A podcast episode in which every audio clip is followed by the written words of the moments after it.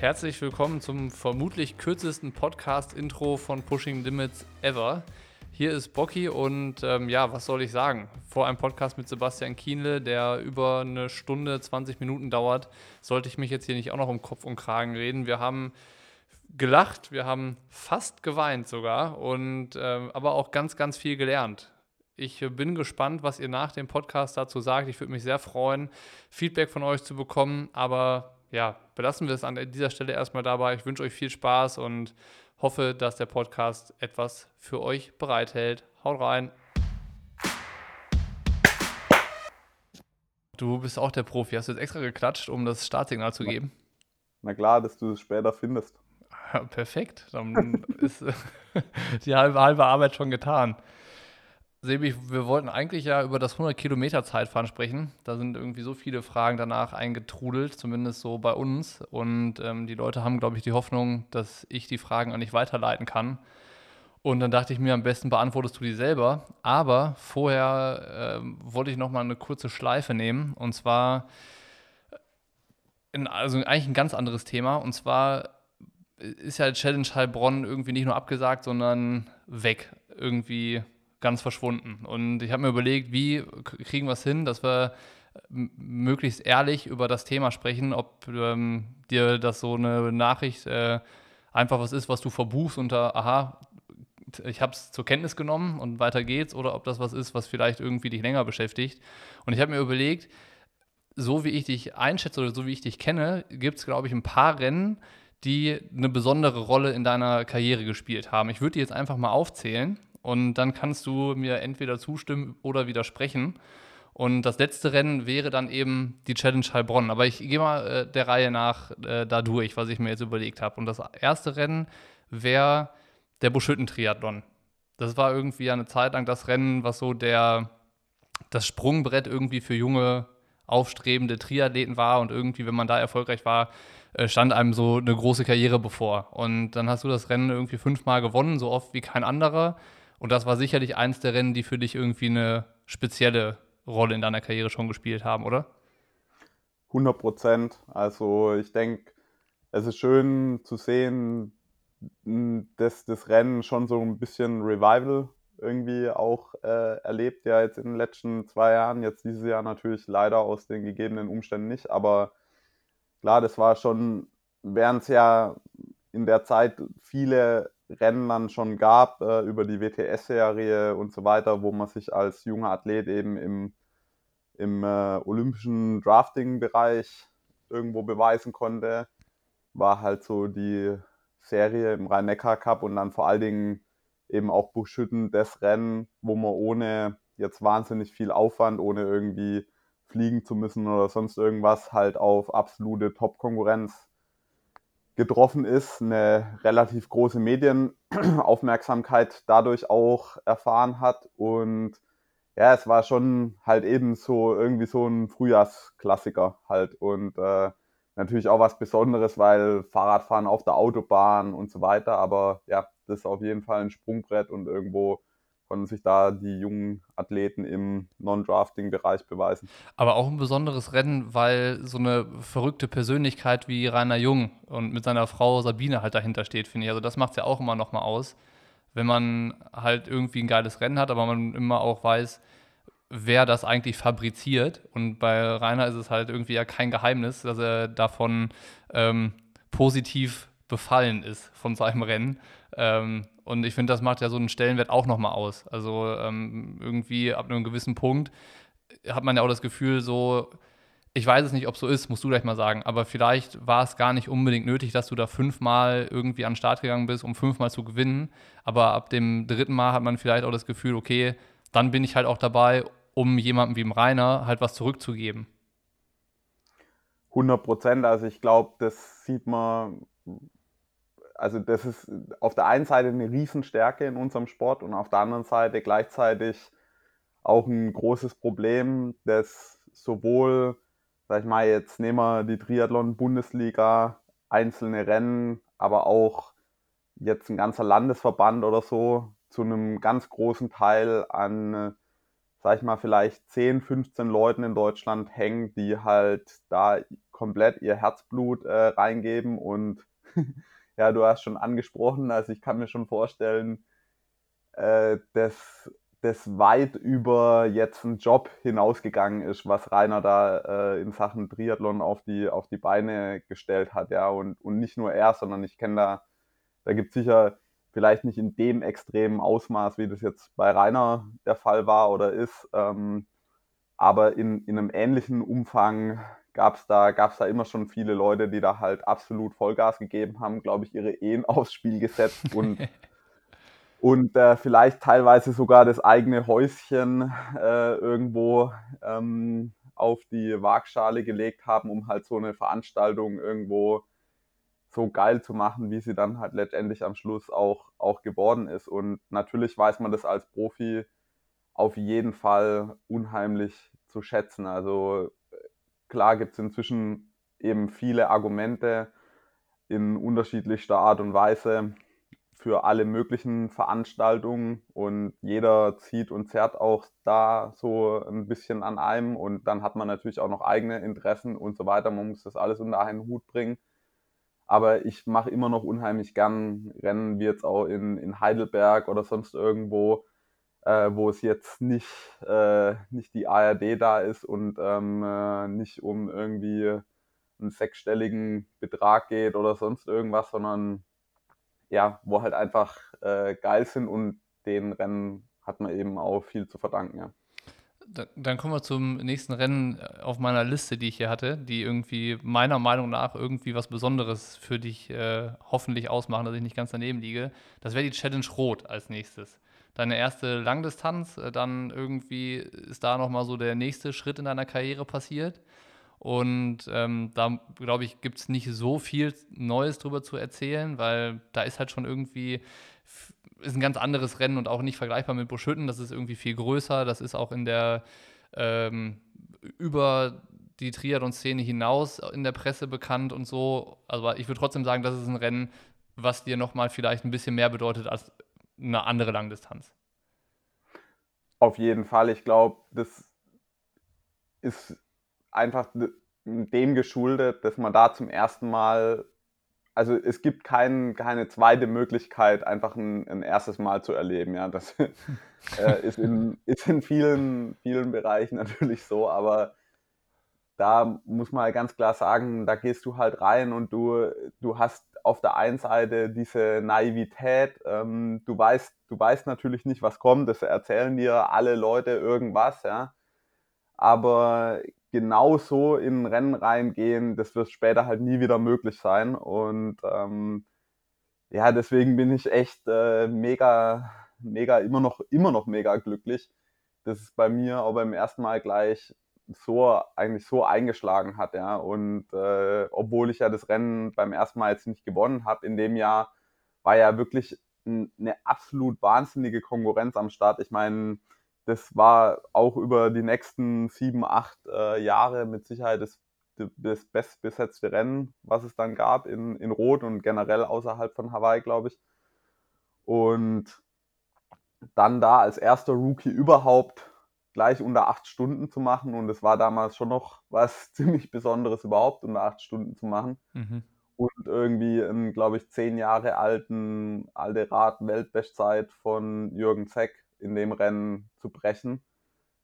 Das war, klar war das der absolute Oberwahnsinn, ja. Also so ein, so ein Gefühl, das ist einfach verdammt schwierig, äh, nochmal irgendwo sich zu, zu holen, ja. Und auch da muss man sagen, ähnlich wie jetzt in, in Buschütten, in Buschütten ist es Rainer und seine Frau, ja. Und in, äh, in Rot ist es halt nicht nur eine Generation, schon, sondern eben schon die zweite Generation an ähm, Familie, die da halt äh, dahinter steht und halt quasi ihr Leben letztendlich auch irgendwo dem, dem Rennen verschrieben hat. Und das merkt man natürlich schon. Ja, voll. Das, das ist dann irgendwas, was dem Ganzen so einen Stempel aufdrückt. Und zwei andere Rennen, die einen ähnlichen wichtigen Stellenwert, aber vielleicht eher wegen der sportlichen Wertigkeit haben, jetzt nicht wegen dieser persönlichen Bedeutung, die dahinter steckt, würde ich noch ähm, in den Ring werfen, sind der Ironman Frankfurt und der Ironman Hawaii. Weil es einfach so diese, ja, vielleicht wichtigsten Rennen in der Triathlon-Welt sind, wenn man auch über die Langdistanz spricht. Ja, auf jeden Fall. Also ich glaube, zu sagen, äh, Hawaii kann nicht in dieser Liste auftauchen, das ist äh, sicher ein Fehler, weil es einfach, während, sag ich mal, Rot einfach in der, in der Triathlon-Welt unheimlich viel bedeutet, ja, und jeder dann letztendlich auch in der, in der Szene weiß, dass du was drauf hast und so weiter, ist halt, hieft dich Hawaii halt, was das angeht, nochmal in eine andere Sphäre, ja. Also während halt Rot ähm, immer noch letztendlich halt äh, Triathlon-Magazin vor allen Dingen ist, ist halt Hawaii dann letztendlich irgendwo Bildzeitung und ähm, äh, nicht, dass ich Bildzeitung besser finde wie Triathlon-Magazin, aber es ist halt einfach, die, die Aufmerksamkeit ist dann halt global und ähm, ja, Morgenmagazin und so weiter. Ähm, das heißt nicht, dass äh, Rot nicht eine ähnliche, ähnliche Strahlkraft auch hat, aber du, ähm, du hast die halt vor allen Dingen dann, wenn du davor mal Hawaii gewonnen hast. Ja? Und ich meine, diese Aufmerksamkeit, die bleibt halt sehr, sehr lang. Äh, mhm. Das muss man ganz klar sagen. Also du wirst, ich werde ja heute immer noch überall irgendwo als Hawaii-Sieger vorgestellt und ähm, einfach dieses Rennen halt einmal zu gewinnen, das sind halt so viele Leute, die, die es auch alle drauf gehabt hätten, die auch alle verdammt nah dran waren und wo man halt schon absehen kann, dass es halt ziemlich schwierig wird, dass die damit halt ihre Karriere nochmal krönen. Also jetzt zum Beispiel ein Andy Rählert oder so, ja, ich meine, oder auch ein Timo Brach, die unheimlich viele äh, Rennen gewonnen haben. Ähm, Andi Reller, der mit Sicherheit auch Rennen gehabt hat, die um Welten besser waren wie meine. Aber das ist eben genau das, was es halt ausmacht, ähnlich wie bei Olympia. Du musst halt an dem einen Tag dann halt irgendwo liefern können und dieser, dieser Stress und alles, was damit noch einhergeht, der macht das Rennen halt irgendwo auch zu was Besonderem, ja. Mhm. Und Frankfurt, äh, sag ich mal, da ist es halt für mich auch ähnlich. Ähm, Frankfurt bedeutet, hat für mich immer irgendwo auch, auch Stress bedeutet, ja, das ist ganz, ganz klar. Aber in Frankfurt, das ist halt eine Arena, ja. Ich glaube, es gibt kaum ähm, so einen geilen Zieleinlauf wie, wie auf dem Römer. Ich mag die Laufstrecke unheimlich, weil es eben auch Runden sind, ja. Und ähm, halt einfach wahnsinnig viele Zuschauer gerade auf der Laufstrecke sind und ich mir da halt auch ein paar echt äh, gute ähm, Duelle geliefert habe und ich glaube, die Geschichte von Frankfurt halt über, sag ich mal, fast zehn Jahre eigentlich ziemlich maßgeblich äh, mitbestimmt habe. Und äh, mit drei Siegen, glaube ich, zwei oder drei zweiten Plätzen und dann einmal habe ich, glaube ich, noch richtig abgekackt. ähm, ja, an das kann ich mich auch noch erinnern. Das war auch echt äh, Aber das war dann irgendwie ein Rennen zum. Das war ein neunter Platz oder achter Platz oder sowas, ne? Ja, genau, wo ich, äh, also muss man jetzt nicht auch nochmal aufdröseln, was da ähm, im Vorfeld alles war und so weiter, aber ja. Äh, ja dann, dann nehme ich, dir, dann nehm ich dir die äh, Bürde von den Schultern und mach direkt den äh, Bogenschlag über Frankfurt und Hawaii zum äh, letzten Rennen auf dieser Liste, wo ich der Meinung bin, dass die was Besonderes für dich bedeuten. Und das ist halt dein ja, Heimrennen irgendwie, ne? So, das ist so das irgendwie Rennen, wo du auf den Strecken trainierst und ähm, wo du irgendwie auch von Anfang an, als das noch der City Triathlon Heilbronn gewesen ist, ähm, so Teil davon gewesen bist. Das war dieses, das war früher dieses geile Rennen, wo man ein Auto gewinnen konnte. Das war auch irgendwie ja. so ein Novum. Das war richtig geil. Ich, äh, also, das ist auch ja. das, was mir so vom City Triathlon Heilbronn am meisten in, im Gedächtnis geblieben ist, ist dieser Audi A6 Kombi, den man gewinnen konnte und dieses Streckenformat 2 Kilometer Schwimmen, 70 Kilometer Radfahren, 15 Kilometer Laufen. Also dafür bin ich ähm, ab 2010 jedes, jedes Jahr aufs Neue die dreieinhalb Stunden morgens mit dem Auto von zu Hause nach Heilbronn gegondelt um mir anzugucken, wer das Auto gewinnen kann. Und ähm, dann ist ja irgendwann die Challenge draus geworden und äh, du warst aber ab 2010 eigentlich dabei. So und ähm, warst, glaube ich, auch immer gerne da, hast das Rennen dann letztes Jahr gewonnen.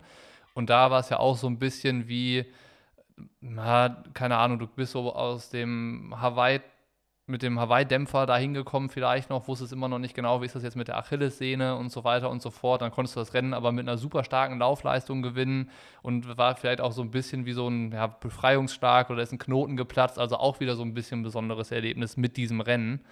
Und jetzt ist das halt irgendwie nicht einfach nur abgesagt, sondern es ist halt weg. Und ähm, geht einem das dann auch als Profi irgendwie besonders nah? Ich weiß es nicht. Also ich, ich habe mich zum Beispiel bei der Absage von der Challenge Rot, habe ich dem Felix gesagt, ey Felix, ohne Scheiß, das fühlt sich gerade so ein bisschen an, als würde eine Freundin mit dir Schluss machen. So, ne? Weil das einfach so ein besonderes Rennen ist, was man, was man irgendwie ähm, einfach gerne hat. So. Und ähm, wenn jetzt so ein Rennen nicht einfach nur abgesagt ist, sondern ganz verschwindet, ist es ja nochmal so eine Eskalationsstufe schärfer.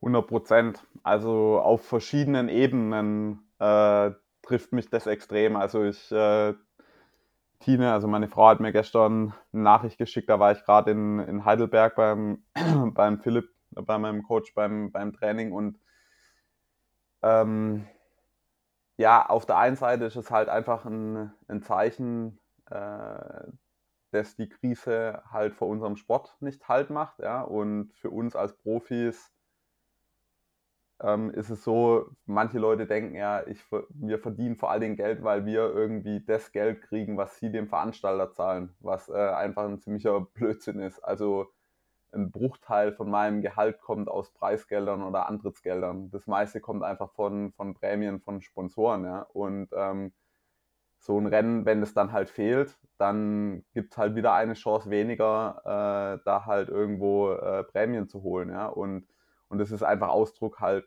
dass, dass unser Sport halt eine, auch eine verdammt schwere Zeit äh, vor sich hat, ja. Und das macht einem persönlich natürlich irgendwo Sorgen, weil äh, unser Geschäft halt, ich bin nicht fest angestellt oder sonst irgendwas, ja. Ich habe keinen Tarifvertrag, sondern das kann halt ganz schnell halt richtig, richtig weit Richtung Süden gehen. Ähm, und das macht einem natürlich irgendwo Sorgen, aber klar ist es auch, so, dass ich halt weiß, dass da unheimlich viele Leute halt unheimlich viel Arbeit, Herzblut reingesteckt haben, ja.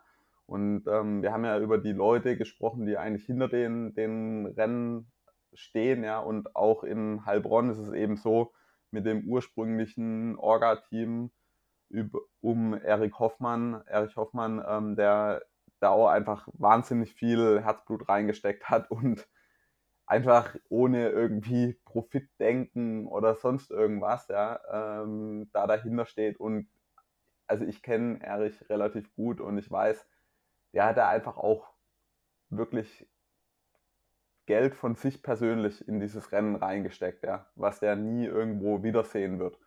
Und da muss ich sagen, tun dann manche Kommentare, die ich dazu gelesen habe, tun dann schon echt, sag ich mal, ganz schön weh, ja. Also ähm, ich glaube auch der neue Veranstalter, nichts liegt denen irgendwie ferner, irgendwelche Leute verarschen zu wollen oder so. Für die ist es auch richtig hart und für die war das, ist das ein, ist das ein Job, ja, die stehen auch.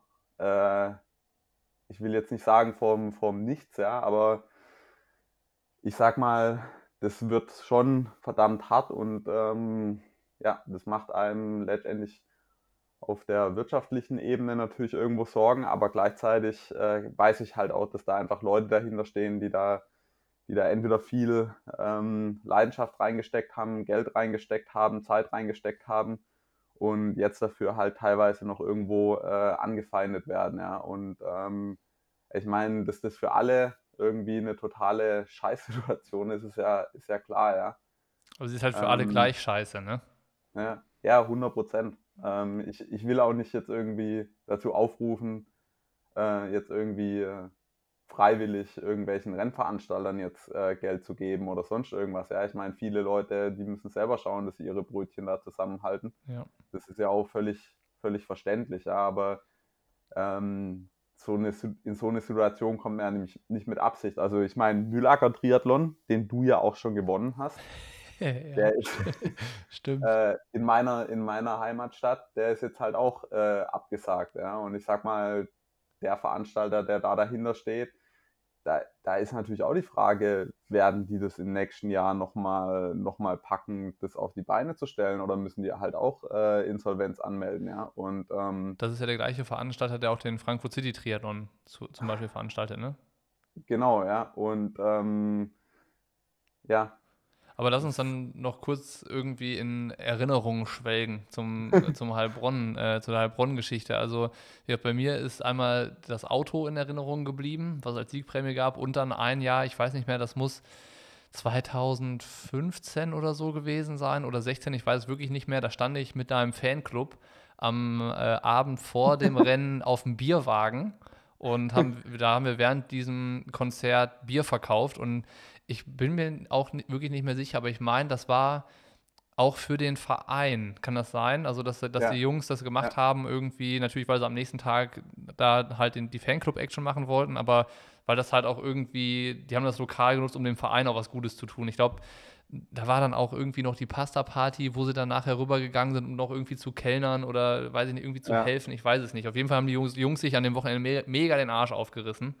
Und, ja, vor äh, allen Dingen muss man sich noch überlegen, dass die äh, auch die Nacht davor ganz sicher nicht geschlafen haben, weil die haben nämlich sämtliche Straßen äh, bemalt und ähm, haben dabei, glaube ich, währenddessen auch nicht nur Wasser getrunken. Später hat mich dann mal irgendwann das Ordnungsamt angerufen, ob ich eigentlich irgendjemand kennen würde, ähm, der diese äh, neuen Straßenmarkierungen äh, gemacht hätte. ähm, mir ist dazu dann nichts eingefallen, aber irgendwann wollten die dann tatsächlich noch 50.000 Euro von mir haben für die Straßenreinigung. ähm, das ist auch eine geile Anekdote.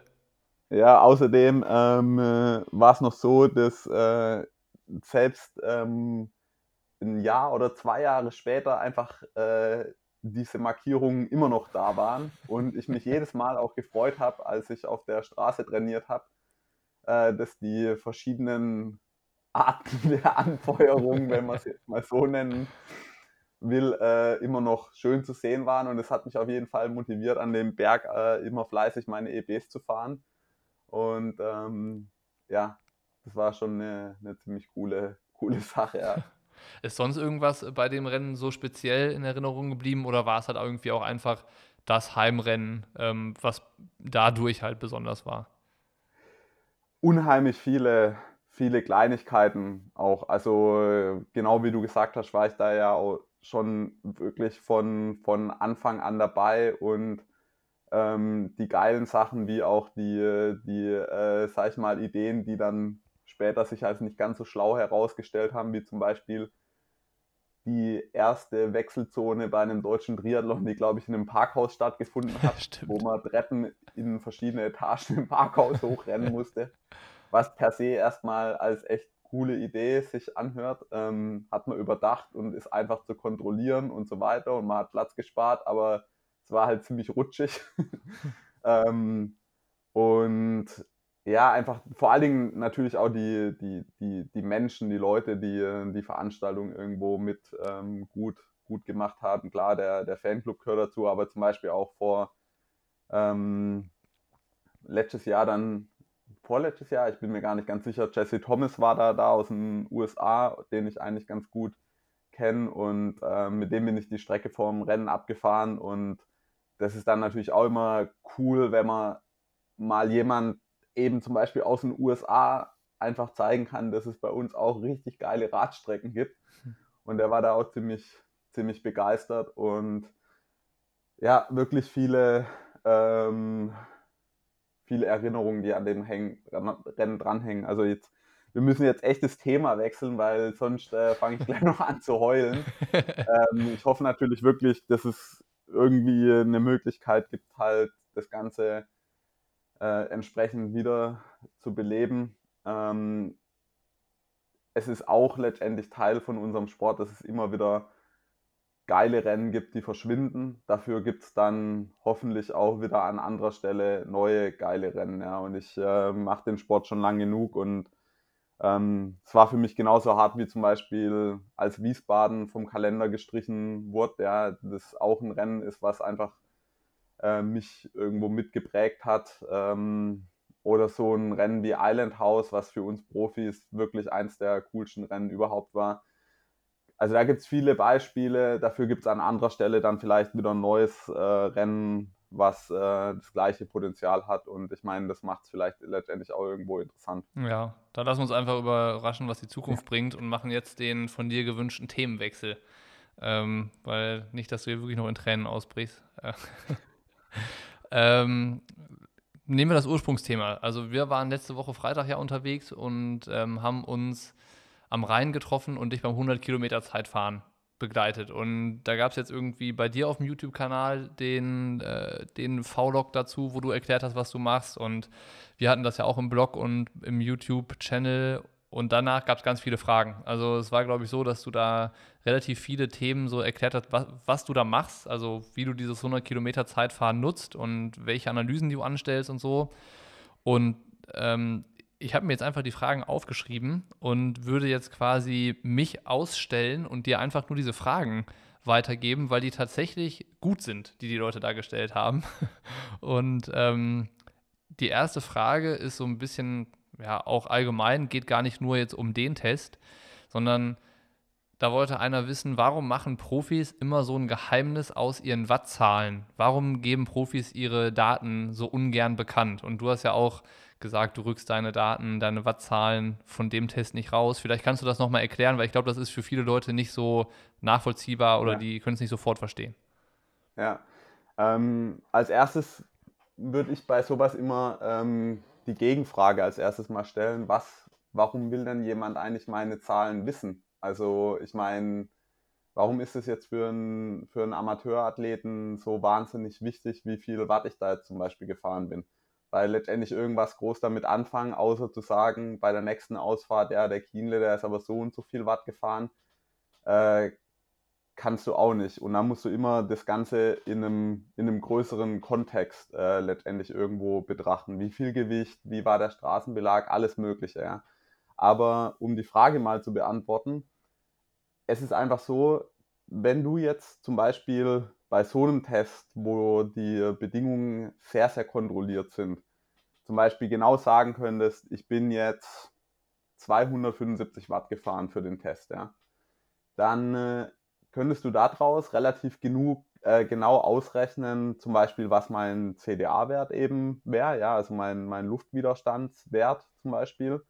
Und dann könntest du dich selber damit vergleichen. Dann hast du halt eine Benchmark und du weißt halt genau, das ist ein Wert, den du erreichen musst, um dann später zum Beispiel in Hawaii halt eine Chance zu haben, ähm, mit der Leistung so und so schnell zu fahren. Ja. Und ich will einfach nicht, dass halt jemand anders, also jetzt gerade nehmen wir Jan, äh, Patrick, äh, Joe Skipper, ähm, Lionel Sanders, wen auch immer, ähm, dass die quasi wissen, okay, ähm, der Sevi, der, dem sein CDA-Wert ist so und so ähm, und dann wissen die quasi relativ genau, wie viel Leistung muss der jetzt gerade fahren und zusammen dann mit anderen Daten, also zum Beispiel, wenn du jetzt noch anfängst, alle deine Swift-Daten oder deine Strava-Daten zu veröffentlichen, könntest du halt auch relativ gut abschätzen, quasi, wie hart du zum Beispiel eine Attacke fahren musst, um dann jemand wirklich aus dem Fettstoffwechselbereich jetzt richtig rauszudrängen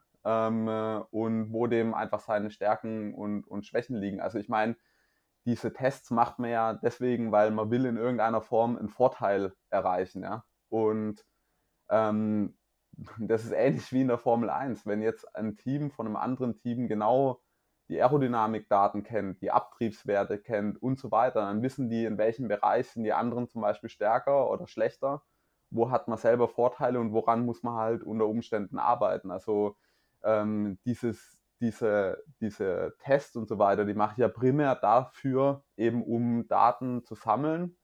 Und die mache ich auf gar keinen Fall dafür, um Daten zu sammeln, die ich dann in irgendeiner Form äh, einfach ähm, öffentlich verteile. Ja? Also Deswegen meiner Meinung nach, der, der, das Erste, was es dazu zu sagen gibt, ist, ähm, dass, äh, sage ich mal, ein Amateur verhältnismäßig wenig damit anfangen kann. Und das Zweite, was man dazu sagen kann, ist einfach, ähm, es bietet tatsächlich einen Vorteil für die Konkurrenz, genau zu wissen, wie die Daten aussehen. Ja. Würdest du das jetzt machen, wenn also würdest du dir irgendwie, äh, weiß ich nicht, was von Nine angucken und äh, weiß ich nicht, die Wattzahlen versuchen zu analysieren und dir was rauszuziehen für einen Wettkampf oder äh, würdest du das taktische Mittel dir nicht zu eigen machen? Oder hast du das schon mal gemacht? Oder, ähm ja, 100 Prozent. Also ich weiß zumindest mal von den zehn wichtigsten Leuten, kann ich relativ gut einschätzen, zumindest mal von denen, die halt äh, bereit sind, halt ähm, die Daten offen zu legen auf der einen Seite ähm, deswegen, weil sie nicht genau wissen, was man damit anfangen kann. Das ist vielleicht auch so ein Problem. Ähm, oder weil es ihnen egal ist oder ich weiß es nicht. Aber von den Leuten weiß ich ziemlich genau, ähm, was so die FDPs ungefähr sind, ähm, was so die Minuten-Bestleistungen sind und wo, sag ich mal, wirklich Stärken sind und wo massive Schwächen aus sind. Ja. Also ja. bei vielen Leuten ähm, kann ich entweder relativ gut abschätzen, wie die so stehen im Vergleich zu mir, was bestimmte Daten angeht, ähm, oder ich habe die Daten, weil sie irgendwo mal veröffentlicht wurden oder ähm, weil sie irgendjemand anders mal erfahren hat, wie auch immer. Ja. Geleakt halt. Ähm, dazu muss man vielleicht auch noch sagen, was manche Leute immer an mich herantragen, ist, äh, ich hatte, dem Letzt hatte ich eine Diskussion auf äh, Twitter, auch eben zu dem Thema Datentransparenz. Äh, ähm, ähm, da waren die, da war der, ich glaube, es war eine Sie, äh, der festen Meinung, dass man damit feststellen kann, äh, ob jemand dopt oder nicht. Ähm, weil du kannst halt, wenn du jetzt, sag ich mal, wenn ich jetzt komplett meinen Training Peaks Account oder so veröffentlichen würde, ja, mit allen Daten quasi, könntest du ja feststellen, ob es da große Schwankungen gibt oder ob jemand zum Beispiel einen Motor im Rad hat, ja. Dann ähm, müsste es aber schon sehr äh, drastische Veränderungen in den Werten und Zahlen und Daten sein, ne? Ja, aber jetzt nehmen wir mal an, du würdest auf einmal in Hawaii ähm, 200 Watt fahren oder sowas, ja. Mhm. Äh, und du würdest trotzdem vier Stunden acht brauchen. Dann ist relativ klar, dass ja, okay. da irgendwas nicht stimmt. Also ja. entweder hast du dann massiv gedraftet oder du hast irgendwo einen Motor am, am Start, ja. Aber um das quasi tatsächlich feststellen zu können, bräuchtest du jeweils immer noch alle aktuellen CDA und Rollwiderstandsdaten. Und da muss ich einfach sagen, äh, es ist viel einfacher, ein Fahrrad zu scannen, ja, also einfach zu röntgen. Oder, ähm, das habe ich auch ganz klar gesagt, ähm, ich habe kein Problem damit, falls jemand ernsthafte Zweifel anmeldet, dass jemand mein Fahrrad nach dem Rennen in Hawaii auseinandersägt, um zu schauen, ob da irgendwo ein Motor drin ist. Ähm, ich tue das Rad dann später versteigern oder hängt es mir auf das Sägt an die Wand, wie auch immer. ähm, es gibt auf jeden Fall deutlich einfachere und viel bessere Möglichkeiten, irgendwo Betrug nachzuweisen, wie ähm, datentransparent zu machen. Also das ist einfach nur ähm, ein Argument von den Leuten, die halt gern sehen würden und die es halt nervt, dass ich das halt nicht veröffentliche, aber ich veröffentliche es einfach nicht. Also ja, man braucht halt seine ähm, Prinzipien. Und es gibt ja, und du hast ja nicht nur Prinzipien, sondern es gibt ja auch Gründe, warum du es nicht machst, hast du ja jetzt erklärt. Ja, und ähm, ich muss auch sagen, ich werde meine Daten veröffentlichen irgendwann, 100 Prozent. Jedes einzelne Rennen werde ich veröffentlichen, ähm, wenn ich keinen Nutzen mehr daraus habe, irgendwie die Daten geheim zu halten. Also keine Ahnung, wenn ich in ähm, vier Jahren oder so meine Karriere beende, werde ich auch in der letzten Saison jede, äh, alle Daten so oder so äh, offenlegen. Also während Rennen auch, aber auch die von allen Rennen die ich dann irgendwann mit Powermeter gemacht habe. Ich fahre ja auch noch nicht so lang äh, während einem Rennen mit Powermeter, deswegen ist auch das äh, was, wo es ja auch noch nicht so wahnsinnig viele Daten gibt. Aber ich habe damit kein Problem, da die Daten dann irgendwann komplett offen zu legen, aber nur erst dann halt, wenn äh, niemand anders mehr davon auch irgendwo einen Vorteil haben kann. Jetzt gibt es bestimmt ein paar Leute, die sich die, die, die dein Karriereende herbeisehnen. Endlich die Daten von Kienle. Geil. Gibt bestimmt solche Leute. Naja, egal. Ähm, gehen wir die nächste Frage an. Und zwar wollte einer äh, wissen, welche Reifen fährst du, welche Laufräder fährst du? Und dann hatte derjenige auch auf dem Notizzettel, wo ich ein Foto von gemacht hatte, ähm, erkannt, dass du auf dem Vorderrad 6,8 Bar hattest und auf dem Hinterrad 7,2 Bar. Und die Frage, die auch noch dazu gehört, ist dann, wie ermittelst du den perfekten Luftdruck oder woher weißt du, welcher Luftdruck optimal ist, was, dass halt diese Barzahl in die Reifen gehört? Ja. Also zu der ersten Frage, das ist immer erstaunlich, wie viele Leute sich wirklich verdammt gut auskennen in dem Radmaterial und ähm, ich war da, bin da jetzt immer noch so und ähm, weiß auch, ähm, welcher Profiathlet seinen Sattelsponsoring-Vertrag nicht erfüllt und so weiter. Ähm, und da haben viele Leute zu Recht erkannt, dass ja diese 858 Zip-Laufräder eigentlich gar keine Tubeless-Laufräder sind. Und mhm. ähm, das gibt es natürlich doch. äh, aber halt als Prototypenversion mit einer Tubeless-Felge. Also ich fahre die Schwalbe ähm, Pro One. Das waren noch die Reifen, die ich auch in Hawaii gefahren bin, tatsächlich als Tubeless-Version, ähm, also ohne Schlauch mit Milch. Und äh, das geht auf der Felge, ähm, weil da eine andere Felge rein laminiert wurde, wurde quasi, also zumindest mal das Felgenhorn ähm, ist quasi auf Tubeless Reifen ausgelegt. Ähm, Extra für ich, dich? Ja, und äh, andere Athleten, die, die ZIP fahren. Also ja. äh, Jan hat äh, mit ziemlicher Sicherheit die gleichen äh, Laufräder. Ich glaube, der ist in Hawaii auch Tubeless Reifen gefahren. Alistair Brownlee bin ich mir nicht hundertprozentig sicher. Ähm, ich glaube, in Nizza ist er tubeless gefahren. Auf Hawaii bin ich mir nicht hundertprozentig sicher. Mhm.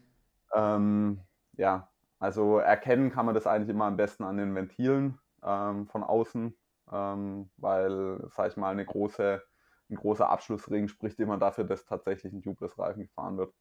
Jetzt zu den Luftdrücken.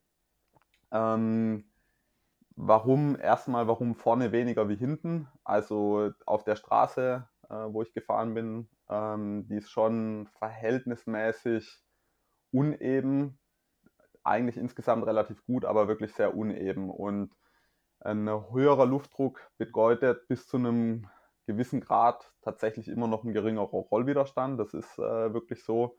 Am Anfang verläuft der Zusammenhang noch linear, dann schwächt sich das irgendwann ab. Aber es gibt halt so ein Fenster, wo, sag ich mal, der Luft, jetzt mehr Luftdruck nicht unbedingt viel mehr ausmacht. Auf der einen Seite muss man halt vorsichtig sein bei Tubeless-Reifen wenn man da zu viel Luftdruck reinmacht, ähm, das mögen die Felgen nicht unbedingt gern, weil einfach ein viel höherer, ein viel höherer Stress auf dem Felgenhorn liegt, weil einfach mehr Druck nach außen äh, geht.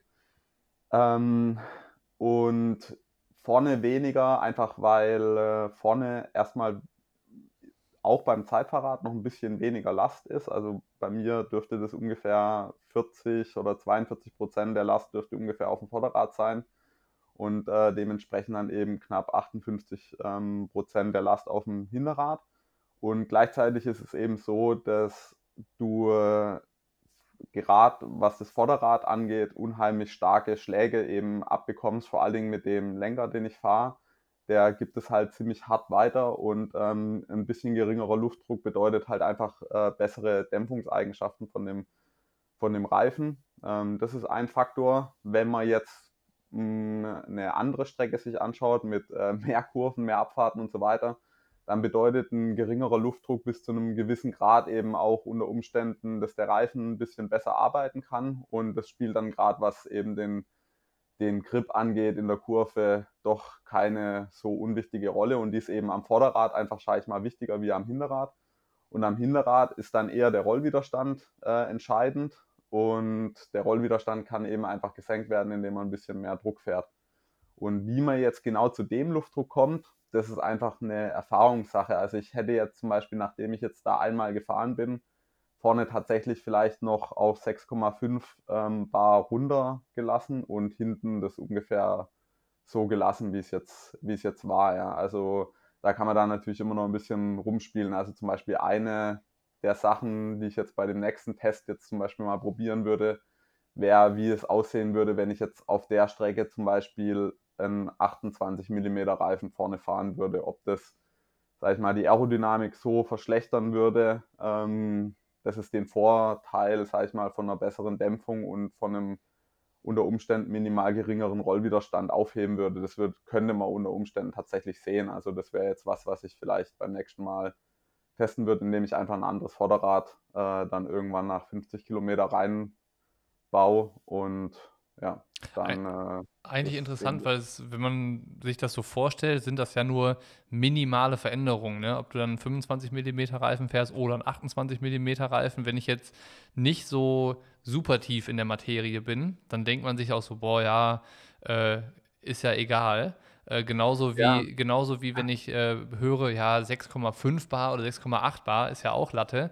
Aber du hattest ja sogar noch so ein kleines ähm, Tool dabei und hast nochmal den, den korrekten Luftdruck gemessen und dich nicht auf die Pumpe sogar verlassen, sondern hast das nochmal extra kontrolliert. Also ähm, kannst du erklären, wie groß der Einfluss von Kleinigkeiten am Ende sein kann?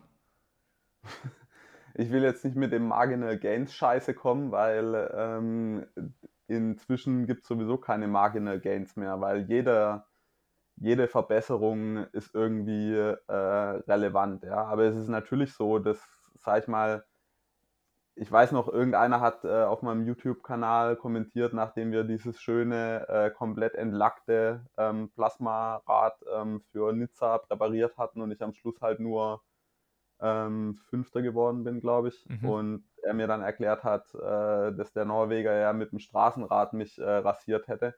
Ja, klar, aber äh, auf jeden Fall lag es nicht am Radmaterial, ja. Und ähm, das ist halt genau das Thema. Heißt es dann, es ist sowieso egal, ich muss es nicht machen. Ich würde dann eher den Schluss daraus ziehen, dass ich noch mehr äh, in alle möglichen Details äh, gehen muss, um dann eine Chance zu haben, äh, so jemand zu schlagen. Ja? Und ähm, genau, genau darum geht es. Ja? Klar, spielt unter Umständen die 0,2 Bar Luftdruck äh, keine, keine große Rolle, aber wenn du das Rennen am Schluss sag ich mal, dann mit ähm, zwei Sekunden Unterschied äh, vielleicht verlierst, ja, dann ärgerst, ärgerst du dich halt monatelang darüber, dass du nicht auf jede scheiß Kleinigkeit irgendwo geachtet hast, ja. Und am Schluss ist es natürlich auch immer eine generelle Grundeinstellungssache. Wenn du halt sagst, ja, ist doch egal, ob ich jetzt 10 mal 1000 laufe oder 9 mal 1000, ja, ähm, damit wirst du nicht Weltspitze werden. Also das ist meine Erfahrung. Und äh,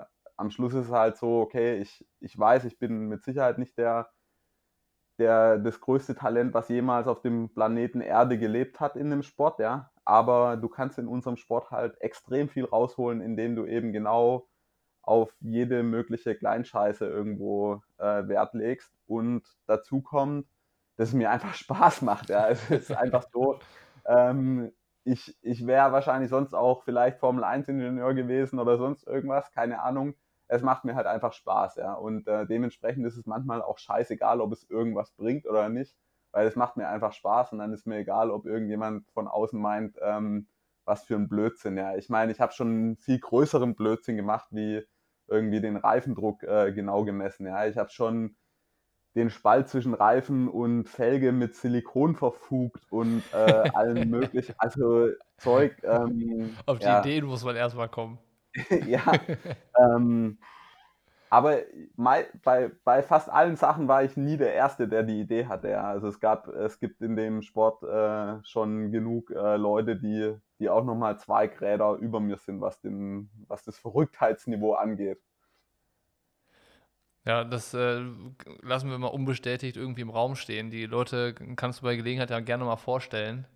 Ähm, aber ja, es gibt immer irgendwie diese Verrückten, aber das macht es ja auch aus. Also gerade dadurch entsteht ja auch Entwicklung und, und Fortschritt und so. Ich meine, äh, wenn alle Leute nie sich mit den, De oder wenn sich niemand mit Details beschäftigen würde, dann wird es auch irgendwie keine neuen Fahrräder geben und keine neuen Laufräder und überhaupt keinen technischen Fortschritt.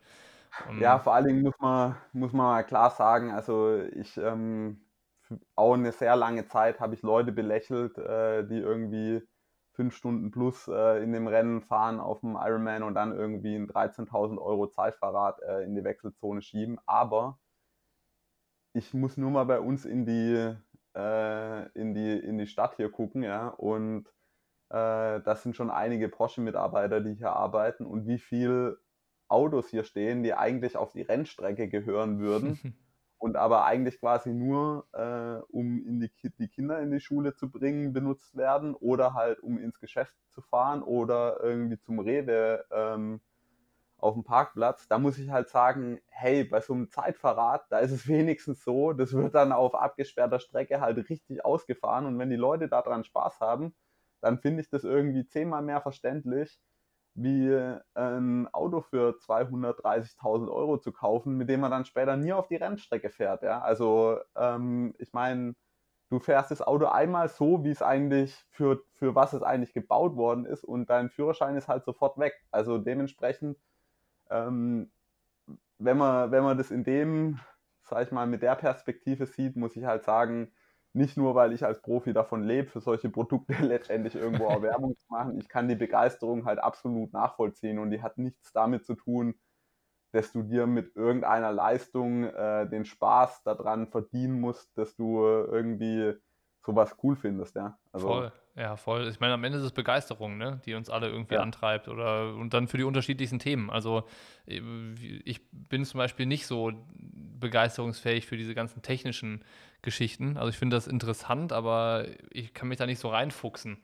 Aber auch das ist auch absolut in Ordnung. Ich meine, wenn du Profi bist, dann ist es halt so, dann musst du deine Stärken und Schwächen kennen, dann brauchst du halt einen Mechaniker oder sonst irgendjemand, der halt ähm, dann diese Detailversessenheit hat oder halt den Spaß daran hat, ja, ähm, weil sonst hast du unter Umständen tatsächlich einen Wettbewerbsvorteil, äh, Nachteil. Mhm.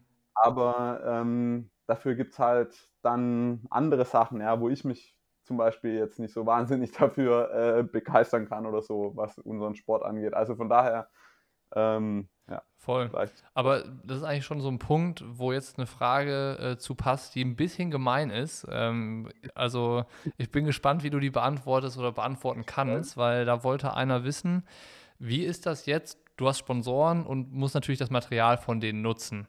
Wenn man jetzt testet, testet man auch mal irgendwie anderes Material, um Vergleichswerte zu kennen. Und ja. was passiert in dem Moment, wo mal was dabei ist, wo du siehst, ah, das wäre eigentlich besser, ja. aber ich kann es nicht benutzen? Ja, das ist ähm, natürlich genau, das ist, das ist keine gemeine Frage, sondern das ist die wichtigste Frage überhaupt äh, bei der ganzen Testerei, ja, weil äh, jeder kann sich vorstellen, dass ich natürlich einfach alles Mögliche teste. Ja? Also ich beschränke mich da nicht auf das Produkt von meinem Sponsor. Und vor allen Dingen dann, wenn ich die Vermutung habe, dass was anderes besser ist, dann will ich es natürlich auch ausprobieren. Und ähm, dann bist du natürlich extra angepisst, wenn du merkst halt, okay, das ist tatsächlich besser, ja, wie irgendein Produkt von deinem Sponsor. Aber das ist das Schöne an der Position, in der ich bin, dass ich erstens nie einen Vertrag gemacht habe, nur deswegen, weil möglichst viel Kohle ähm, dabei rausgekommen ist, sondern vor allen Dingen jetzt in dem ganzen Radmaterialbereich ähm, und so weiter, habe ich eigentlich immer probiert, primär eigentlich darauf zu achten, dass ich das beste Material habe und gleichzeitig eben auch sehe, dass die Leute, die in, der, in den Firmen arbeiten, halt auch den gleich das, den gleichen Anspruch und den gleichen Mindset, sag ich mal, haben. Ja? Ein gutes Beispiel, ich glaube, was jeder zu Genüge inzwischen kennt, ist äh, Nike Vaporfly oder Nike 4% oder wie auch immer. Ähm, wie viel unge umgelabelte Schuhe äh, man gesehen hat und von wie vielen Profis ich auch äh, echt ähm, Geschichten gehört habe, wie viel äh, Laufprofis ähm, äh, ihren Laufschuhvertrag aufs Spiel gesetzt haben oder sogar verloren haben, weil sie irgendwie einen anderen Schuh gelaufen sind, ja. Und ähm, natürlich habe ich den Schuh auch getestet, ja, und habe auch schnell festgestellt, dass der Schuh tatsächlich funktioniert, ja. Also dass es nicht nur irgendwie Marketing ist, sondern dass es halt tatsächlich einen Vorteil bringt, ja. Und aber das ist halt das Geile, wenn du mit einem Partner zusammenarbeitest, der halt also eigentlich sollte es vor allen Dingen eben auch das Ziel sein, von dem Partner halt Feedback von den Athleten anzunehmen. Und wir haben halt sehr früh dann eben auch schon bei New Balance gesagt, hey, da müsst ihr hinterher sein, das wird ein neuer Trend, da, da wird es richtig abgehen und so weiter. Und das ist tatsächlich ein Wettbewerbsvorteil und wir brauchen so einen Schuh und so weiter, ja. Und ähm, deswegen hatte ich dann relativ früh auch schon einen verdammt gut funktionierenden ähm, Plattenschuh mit einem ähm, äh, mit einem, ja, mit so einem neuen äh, Zwischensohlenschaum, der eben extrem viel Energie zurückgibt. Und dann ist es vielleicht so, dass du halt noch ein halbes Jahr warten musst oder so. Aber du kannst dich halt darauf verlassen, dass dann halt auch richtig was vorwärts geht. Und das ist dann eigentlich noch befriedigender, weil du dich halt selber dazu noch einbringen kannst. Also das gleiche ist zum Beispiel Helm. Ähm, der alte Scott Split-Helm, das kann ich sagen, der war für mich nicht äh, der absolut schnellste, also der alte richtige Zeitfahrhelm von Scott. Und ähm, gleichzeitig kam aber ein Straßenhelm, der extrem gut funktioniert hat, also dieser Aero-Straßenhelm Cadence. Mhm. Und ähm, jetzt der neue Aero-Helm, der ist halt auch richtig, richtig gut. Ja, aber klar ähm, ist es so, dass sag ich mal, in dem Moment, wo du dann halt auf der Bahn bist und du testest fünf Helme und du stellst dann fest, deiner ist nicht der schnellste, dann ähm, kriegst du schon mal richtig Puls, ja. Also das ist dann halt die Kehrseite von dieser ganzen, von dieser ganzen, von dem ganzen Fanatismus, den du dann halt an den Tag legst. Das ist halt äh, auf der einen Seite dir einen wahnsinnigen Boost gibt, gibt, wenn du halt weißt, du hast halt den besten Scheiß am Start. Aber gleichzeitig schlägt sich dann halt jedes Watt, wo du halt weißt, dass es langsamer ist, schlägt sich dann halt doppelt und dreifach äh, rein. Ein gutes Beispiel dafür ist Rowan Dennis. Rowan Dennis, der ein oder andere wird ihn vielleicht aus dem Radsport kennen, ähm, war nicht ganz so happy mit verschiedenen äh, Sachen von seinem Material. Vielleicht auch noch mit ein paar anderen Sachen von Bahrain, ähm, Merida. Ja.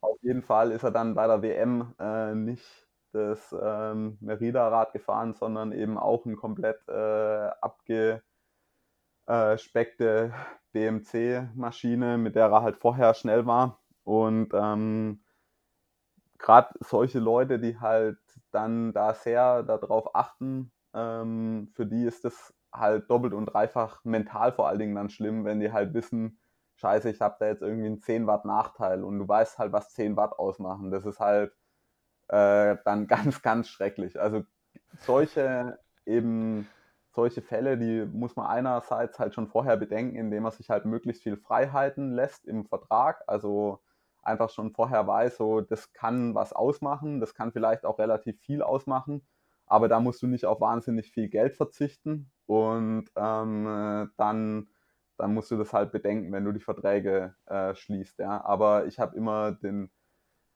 ähm, ja, ich habe immer die, die Erfahrung gemacht, dass es in den meisten Fällen so ist, selbst wenn ich vielleicht dann nicht den äh, finanziell besten Vertrag abgeschlossen habe, es zahlt sich am Schluss dann doppelt und dreifach aus, äh, wenn du halt im Rennen dann das Top-Material am Start hast, was dir dann auch mental einfach einen Boost gibt und dann gewinnst du halt einfach vielleicht auch ein oder zwei Rennen mehr und ähm, ja, dann, dann zahlt sich halt doch aus. Zahlt sich das entsprechend sowieso nochmal mehr aus und halt einfach auch manchmal dann eben die Geduld zu haben, wenn dein Partner vielleicht im Moment, in dem Moment gerade nicht das beste Produkt auf dem Markt hat, sondern halt vielleicht nur das drittbeste, dann äh, ähm, nicht irgendwie anfangen durchzudrehen, irgendwelche Verträge zu brechen oder sonst irgendwas, sondern halt mit Feedback letztendlich da dem Partner dazu zu verhelfen, dass halt wieder das Beste oder halt ähm, ein Produkt hat, was da auf der gleichen Ebene steht. Und ähm, das ist am Schluss das eigentlich dann, was am befriedigsten ist, ja.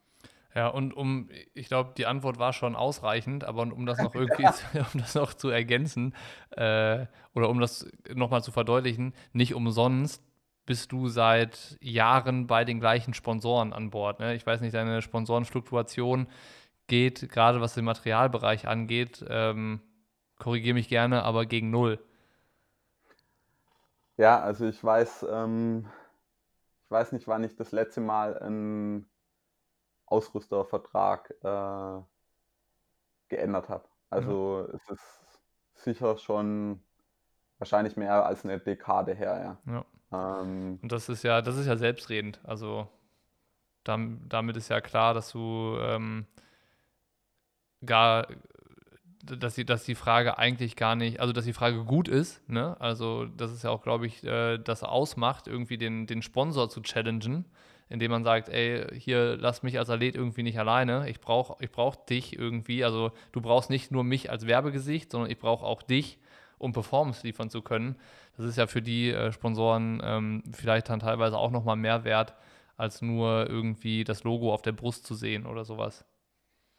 Ja, 100 Prozent. Also das äh, gerade, sag ich mal, in, in Zeiten wie jetzt, ähm, wo du das Logo auf der Brust gar nicht mal präsentieren kannst, außer du machst halt ein bisschen aufgebauschtes äh, 100 Kilometer Zeitfahren, ähm, ist es halt wichtig, auch in einer anderen Form irgendwo Wertigkeit äh, darzustellen. Ja. ja.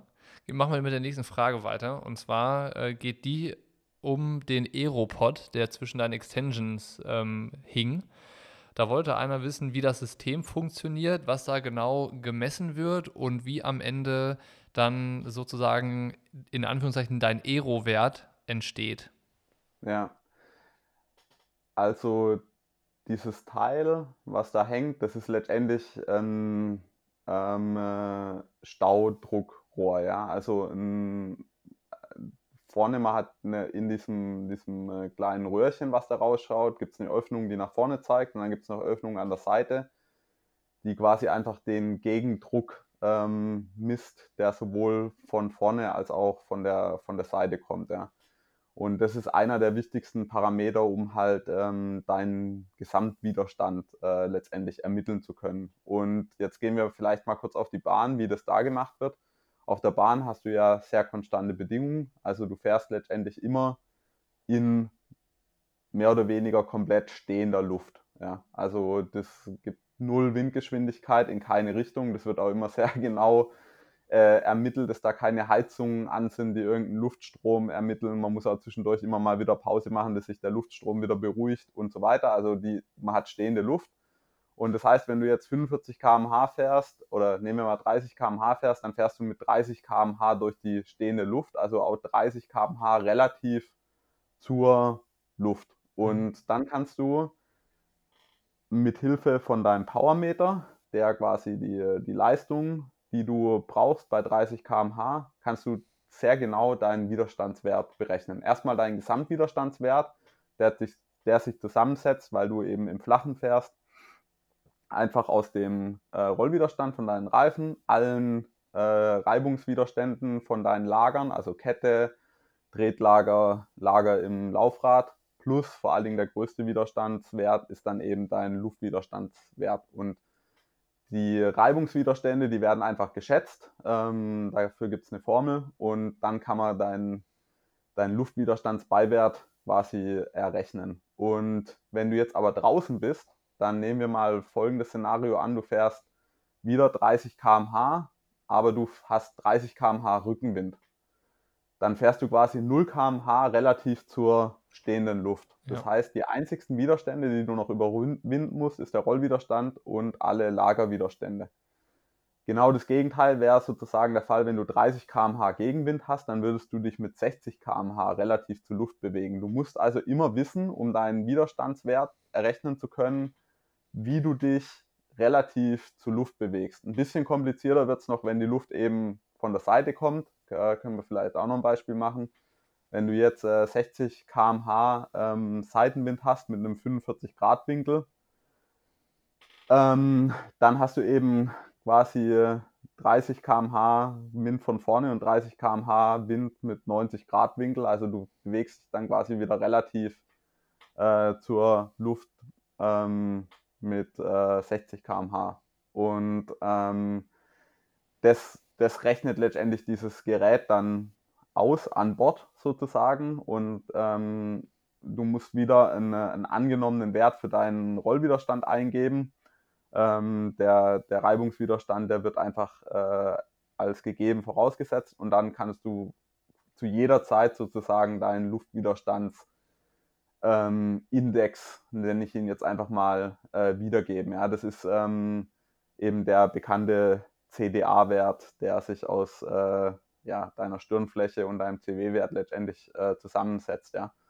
Und den kannst du eben mit diesem Teil unter allen Bedingungen errechnen. Zum Beispiel, was ihr als Fehler schon gemacht habt, äh, in dem Video hieß es irgendwann mal, ja, wir haben Sebi extra nicht mit dem Auto äh, überholt, weil das die Aero-Werte verfälscht hat, hätte. Es ist genau so, dass es eben die Aero-Werte nicht verfälscht hätte. Also auch wenn ja. du die ganze Zeit in einem LKW fährst, würde dir dieses Gerät quasi trotzdem immer noch relativ korrekte Werte anzeigen, weil es eben deine Geschwindigkeit relativ zur Luft äh, die ganze Zeit misst. Ah, gut zu wissen Und, fürs nächste ähm, Mal. Dann können wir nächstes Mal wieder vor dir herfahren. also ich hoffe, ich habe es einigermaßen verständlich erklärt. Ja, das, das war also Professor Dr. Kiene. Also das war, das war gut. Also es war gut auch die, dieses Jahr, dann nehmen wir das Beispiel noch und das Beispiel noch. Ich, das hat auf jeden Fall jetzt ähm, gesagt, was dieses Gerät kann oder was, genau. das, was das macht, wie das funktioniert. Jetzt ist natürlich noch interessant, ähm, kannst du die Werte auch irgendwie live sehen, dass wenn, wenn du halt siehst, Ja. okay, du veränderst gerade die, die Position oder du wirst im Rennen vielleicht müde und sitzt unsauber, dass du halt die Position auch wieder korrigieren kannst, um wieder optimal drauf zu sitzen?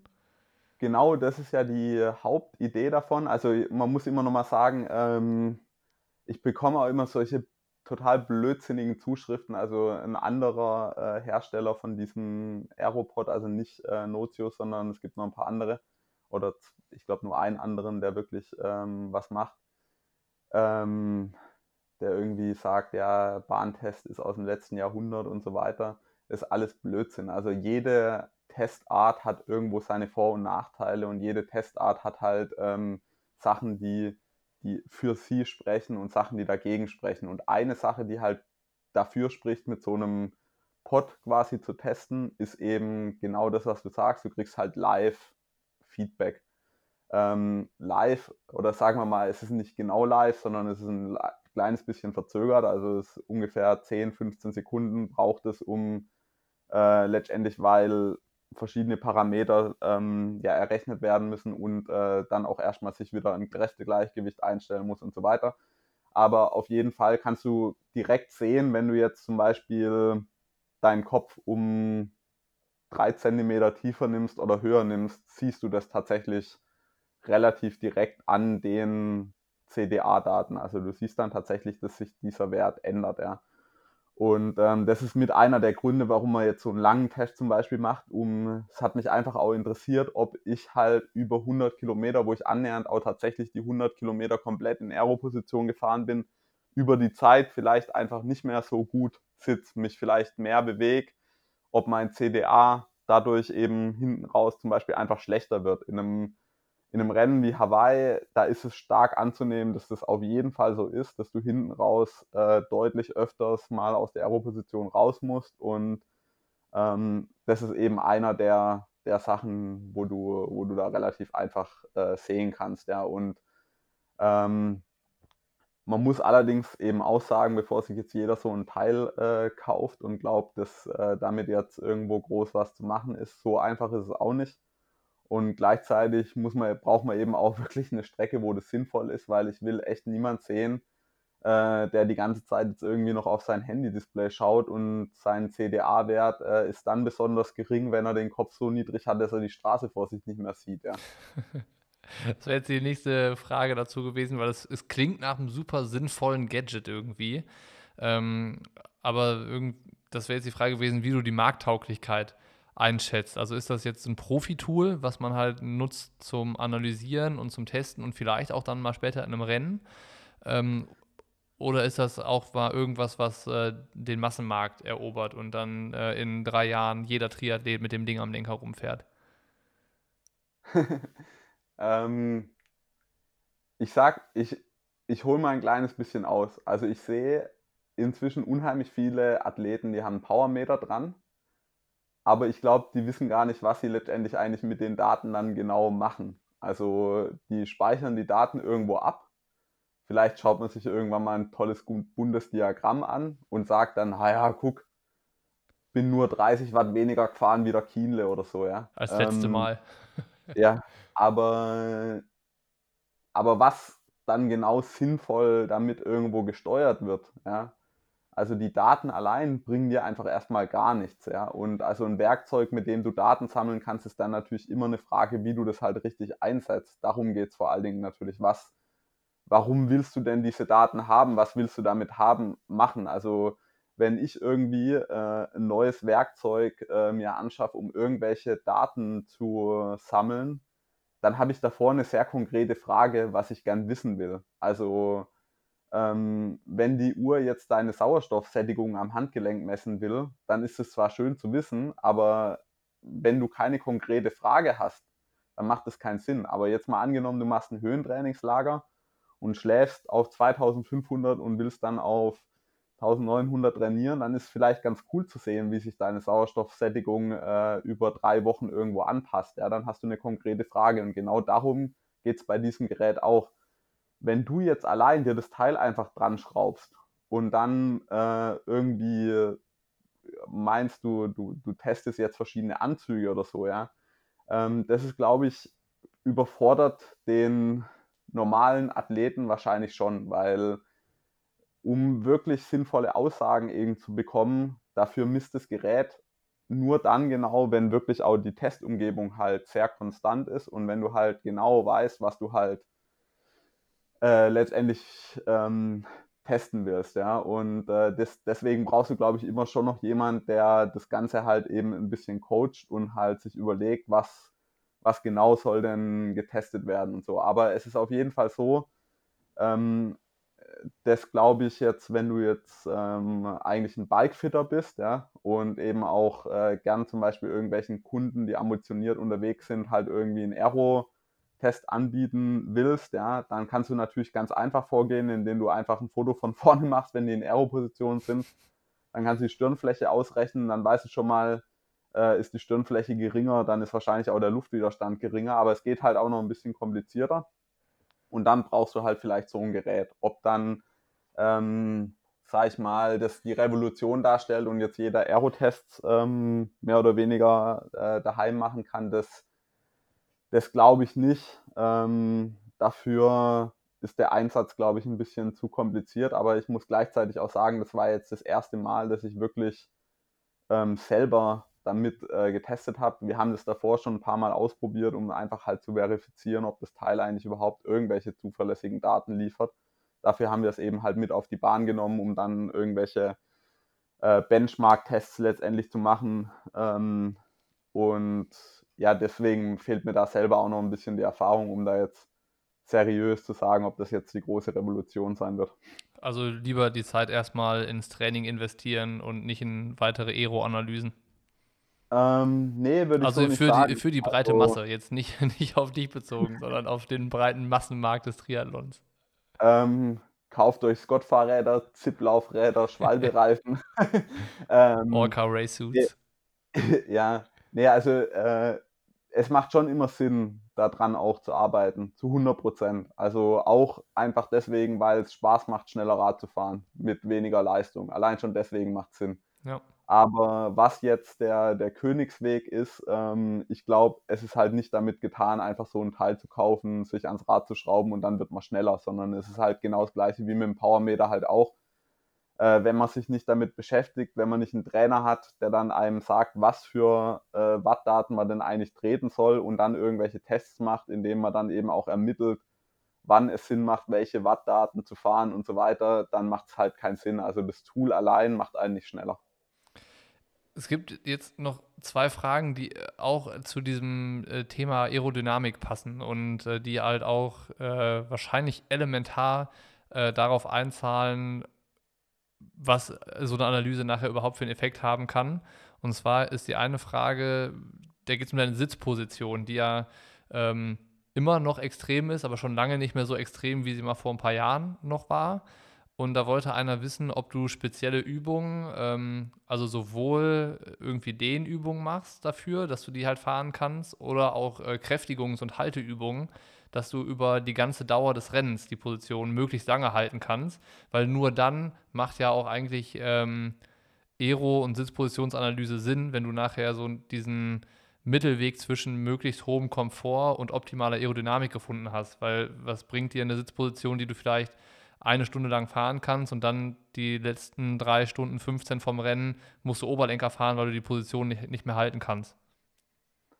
Ja, 100 Prozent. Das ist den Nagel auf den Kopf getroffen. Genau, vor allen Dingen eben für, die, ähm, für den Triathlon ist das eine extrem, extrem wichtige äh, Erkenntnis, weil bei diesen ganzen Bahntests und auch beim Windkanaltest, es ist halt relativ einfach mal für fünf Minuten irgendeine Position zu fahren. Ja? Und auch auf der Bahn bin ich öfter schon mal irgendeine Position gefahren, wo ich gedacht habe, ja, das geht schon, das geht schon.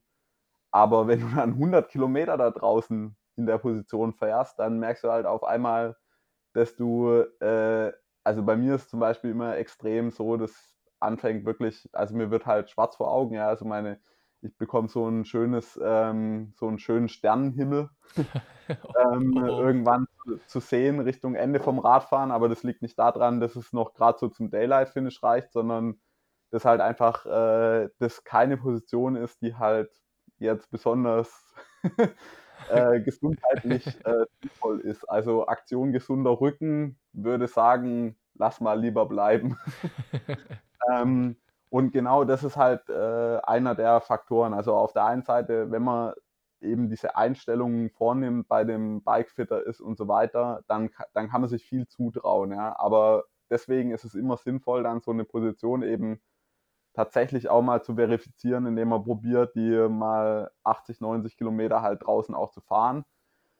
Äh, draußen ist noch besser wie eben jetzt auf, dem, auf der Rolle, weil einfach ähm, draußen hat man Vibrationen, Schläge von der Straße und so weiter. Das ist, man muss dann auch mal die Position halten, wenn Seitenwind ist.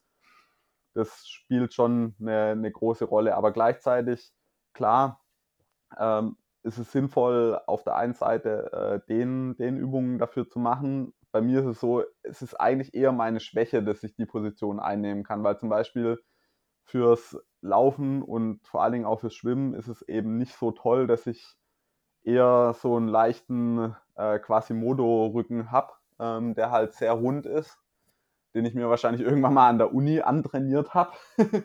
in dem ich halt nie aufrecht gesessen bin, so wie Mama das wollte, sondern halt immer in, in Aero-Haltung gegessen habe und äh, gelernt habe und so weiter. Aber klar ist es vor allen Dingen wichtig, dass halt die Oberschenkelrückseite einigermaßen äh, flexibel ist, weil sonst, wenn man sich halt nach vorne beugt beim Radfahren, hat man da halt immer Zug drauf, der sich dann halt fortsetzt, ja. Und äh, ich will jetzt nicht 100 Rückenübungen vorschlagen, weil jeder findet irgendwo auf YouTube inzwischen 500 ähm, Do-it-yourself-Rückenübungen daheim äh, vorm, vorm Fernseher irgendwie. Also da, da findet man sicher einiges von Unterarmstütz. Ich glaube, ihr habt doch sicher auch irgendein Video, oder Niki, bei euch auf dem äh, Channel. Haben wir tatsächlich, ähm, ja. Sonst macht ihr, sonst macht ihr mal noch eins. Äh, wichtig für wichtig Wir können auch eins mit ähm, dir machen. Äh, Sebis liebste, äh, Sebis 500 Übungen für den Rücken. Nonstop 24 Stunden Stream. ja. ähm, naja, auf jeden Fall. Wichtig ist mit Sicherheit einfach die Position eben auch zu fahren. Und da wiederum muss man sagen, ist gerade auf, auf dem Ergometer daheim vor allen Dingen halt wirklich sehr gut, dass das äh, auch, auch jetzt schon in der, in der Off-Season, in der wir ja gerade sind, ähm, das halt regelmäßig ein, einzubauen und auch, auch in der Walle äh, zu fahren. Ich habe da immer ganz gute Erfahrungen gemacht, gerade zum Einstieg eben wirklich sehr, sehr kurze in der Walle zu fahren, tatsächlich nur so 10 Sekunden in der Walle, ja, also immer 10 Sekunden wirklich fast maximaler Antritt, ähm, aber in Aero-Position, aber dabei halt komplett probieren, ganz ruhig zu sitzen und dann wieder 20 Sekunden einfach locker zu pedalieren und das halt über zweimal 20 Minuten mal durchzuziehen, ja, dann hat man so ein paar hundert Antritte, glaube ich. ähm, und das aktiviert einfach äh, die, die Muskeln in dem Bereich ganz, ganz gut. Ähm, das ist dann eher was eben, um, um das draußen zu fahren und drin habe ich wirklich die Erfahrung gemacht, dass halt gut ist, lange äh, in der Walle zu fahren, auf, der, auf dem Ergometer, alles in Aero-Position, dann ruhig auch zwischendurch wieder zu wechseln und sich da einfach langsam dran, dran zu gewöhnen. Ja, also, aber als Faustformel kann man ganz klar sagen, jede Aero-Position ist nur so gut, wie, man, wie lange man sie eben auch fahren kann. Also ähm, wenn man schaut, wie viele Leute am Schluss in Hawaii regelmäßig dann wieder Oberlenker äh, fahren müssen, da bringt dann die Aero-Position natürlich einfach gar nichts. Ja. Also äh, es ist dann besser, ähm, man schraubt den Lenker wieder drei Zentimeter höher vorne äh, und, und kann dafür dann halt tatsächlich 180 Kilometer damit fahren. Das macht so viel mehr aus, wie wenn man die Aeroposition dann halt tatsächlich auch nur für fünf Minuten verlassen muss oder so. Das kostet so viel. Also das ist eigentlich der, der größte Benefit, an dem man als erstes arbeiten kann, ist einfach immer in dieser Position fahren zu können. Auch wenn es noch leicht berghoch geht und ich habe immer so als Faustformel alles über 22 km/h probiere ich dann in Aeroposition zu fahren. Ja. Und die letzte Frage genau dazu ist, kannst du in, also auch äh, wieder, ich glaube, das war sogar von, dem, von der gleichen Person die Frage, ähm, kannst du in Aeroposition die gleichen Werte, die gleiche Leistung fahren wie zum Beispiel im Oberlenker? Oder ab welchem Punkt macht es auch Sinn, aufgrund von Leistungsverlust, den du vielleicht in Aero-Position nicht mehr erbringen kannst, in den Oberlenker zu wechseln? wenn dann auch vielleicht die Aerodynamik drunter leidet? Ja, eine ziemlich entscheidende Frage. Das äh, kann man ganz klar beantworten. Also natürlich kannst du in der Aero-Position nicht die gleichen Leistungswerte bringen, wie wenn du aufrecht jetzt zum Beispiel auf dem Straßenrad äh, fährst. Ja. Das hat verschiedenste Gründe. Ähm, vor allen Dingen langfristig ist es natürlich so, dass du dadurch, dass du die Ellbogen so extrem eng beisammen hast und dann äh, dich komplett krümmst, ähm, ist es. Moment, Niki? Mhm, ich höre dich noch, ja. Okay, äh, mein Rechner hat sich gerade nur mal auf Standby geschalten, aber jetzt bin ich wieder da. ähm, dadurch, dass du so gekrümmt sitzt, ist einfach äh, die Lungenkapazität natürlich auch, auch eingeschränkt. Und ähm, ich sag mal, es ist halt auch so, dass du halt viel, viel schlechter treten kannst, wenn du so äh, stark ähm, ge gekrümmt äh, sitzt. Ja? Also die, die Möglichkeit eben halt Kraft äh, zu entwickeln aus dem, aus dem Oberschenkel ist viel, viel schlechter, ähm, wenn du so stark vorne, vorne über äh, gebeugt bist. Ja? Also wenn man jetzt mal eine Kniebeuge machen würde und du würdest dich komplett vorne überbeugen und würdest dann quasi da probieren, eine Kniebeuge zu machen, das wäre halt auch, äh, würdest du deutlich weniger Gewicht kriegen, wie wenn du halt sauber zentriert ähm, stehst mit dem Gewicht halt über deinem äh, Schwerpunkt. Ähm, das ist mal der erste Teil. Der zweite Teil, man sucht immer einen Kompromiss, aber am Ende ist es vor allen Dingen über die Langdistanz entscheidend, möglichst geringe Leistungen fahren zu können bei einer verhältnismäßig hohen Geschwindigkeit, weil es nicht darum geht, die schnellstmögliche Zeit zu fahren, sondern vor allen Dingen eben möglichst effizient unterwegs zu sein, weil selbst wenn ich sage ich mal, eine weniger extreme Position fahren würde, aber dafür zum Beispiel 15 Watt mehr treten könnte, was, ich, was vielleicht in Summe dazu führen würde, dass ich schneller Rad fahren würde. Die 15 Watt, die verbrauchen halt eben auch 15 Watt mehr Energie. Und die 15 Watt mehr Energie, die ich verbrauche, die kann ich unter Umständen gar nicht zuführen.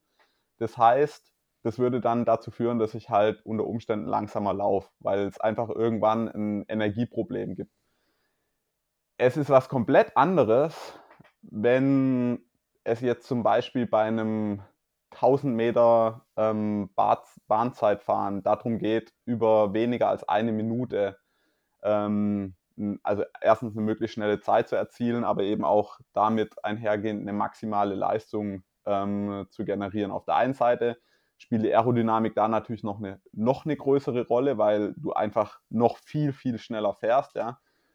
Ähm, aber gleichzeitig ist es so, dass die Leistung eben auch eine extrem große Rolle spielt. Die Energie spielt aber quasi gar keine Rolle, weil du hast so viel Energie, dass locker langt, um ein paar von diesen 1 Minuten Intervallen fahren zu können.